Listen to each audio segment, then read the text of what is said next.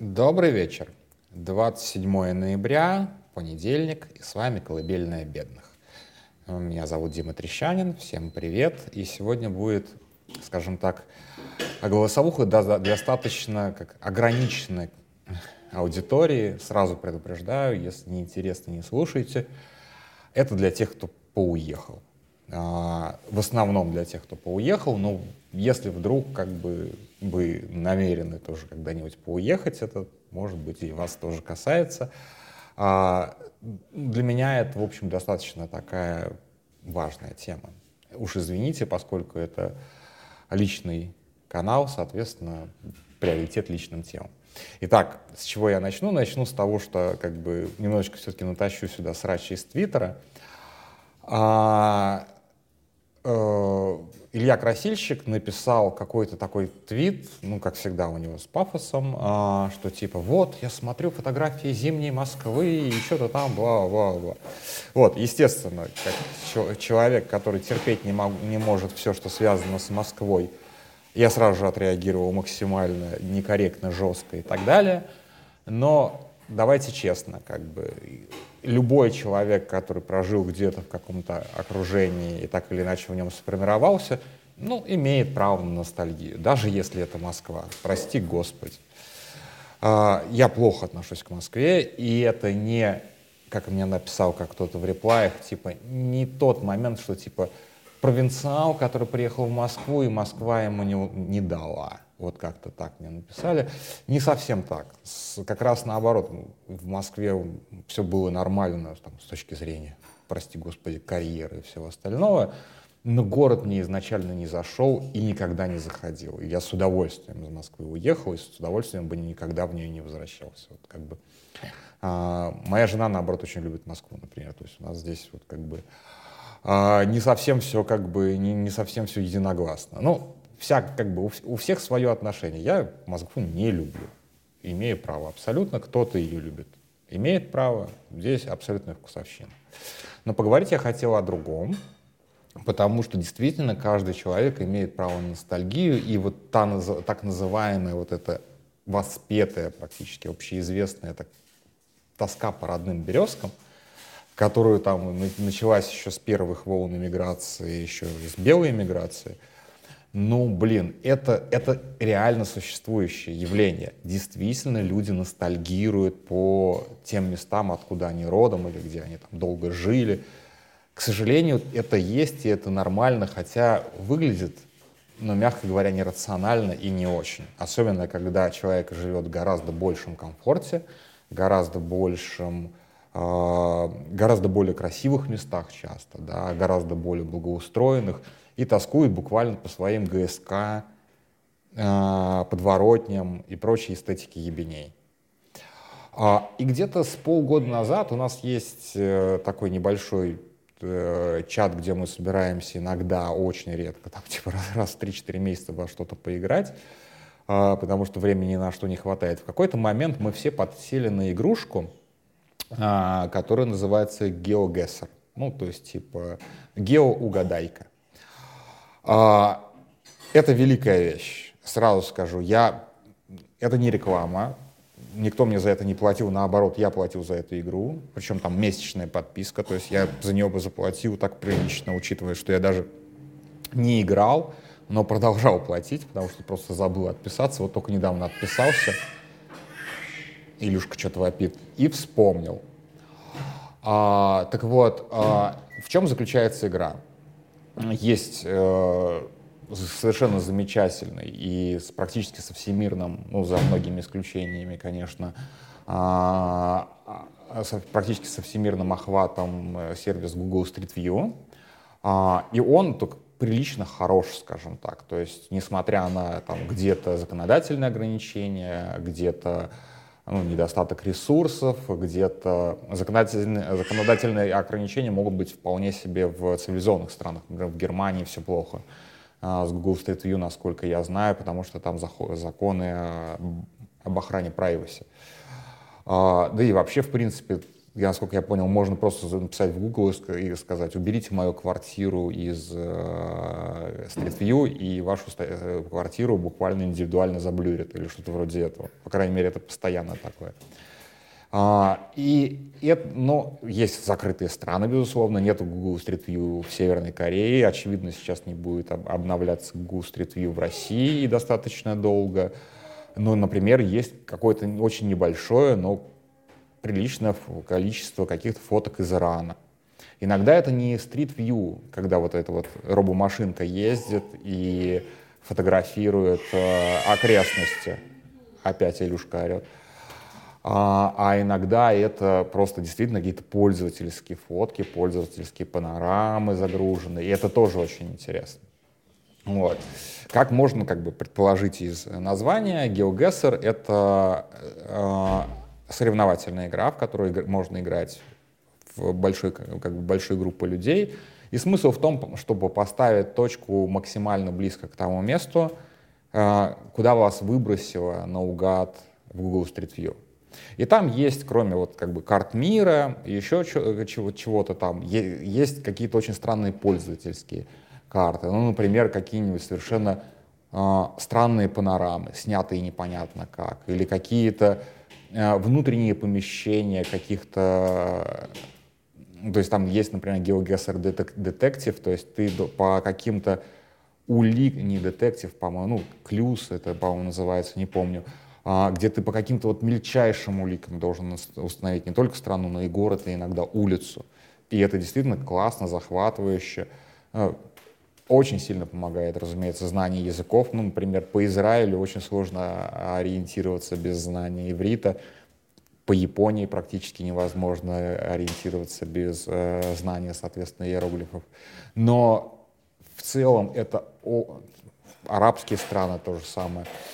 Но в целом это очень захватывающий и такой действительно ну, достаточно познавательный таймкиллер. То есть в отличие от там, лопания шариков э, на телефоне, это действительно это еще и познавательно. Но ты как почти путешествуешь. Правда, видишь мир немножечко под неприятным тебе углом, потому что это не угол зрения человека, а угол зрения машины, угол зрения не очень высокого человека.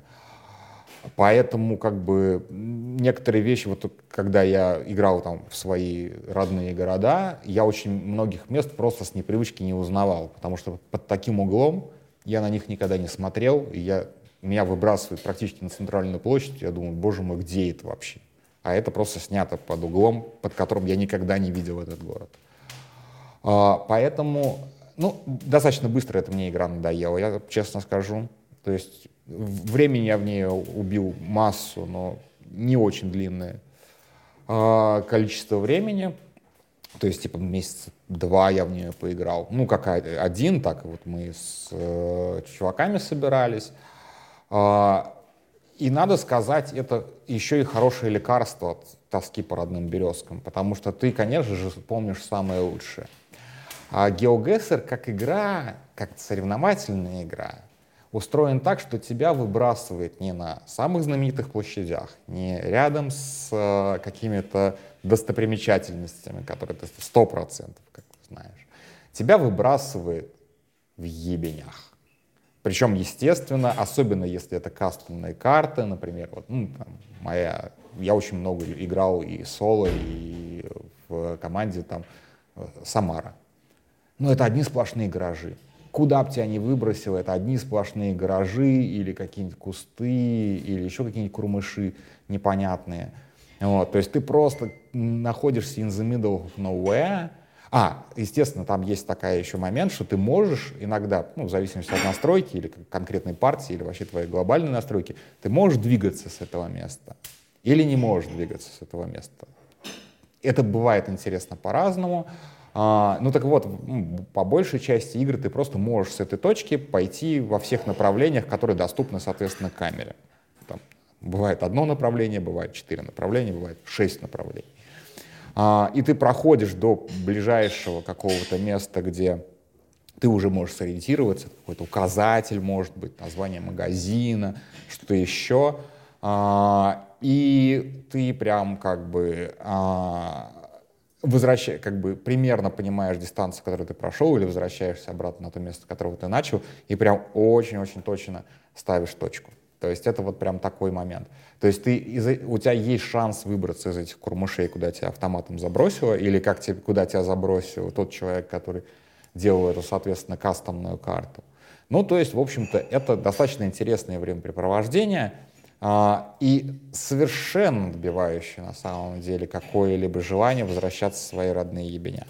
Почему? Потому что ты, конечно же, помнишь их с самой идеальной э, точки зрения, где просто когда заблюрены, замылены все те детали, которые ты на самом деле ну, не обращал внимания. Ну вот мы жили в Москве, и у нас из э, подъезда, точнее из подъезда, господи, из окон квартиры был стандартный абсолютно московский вид.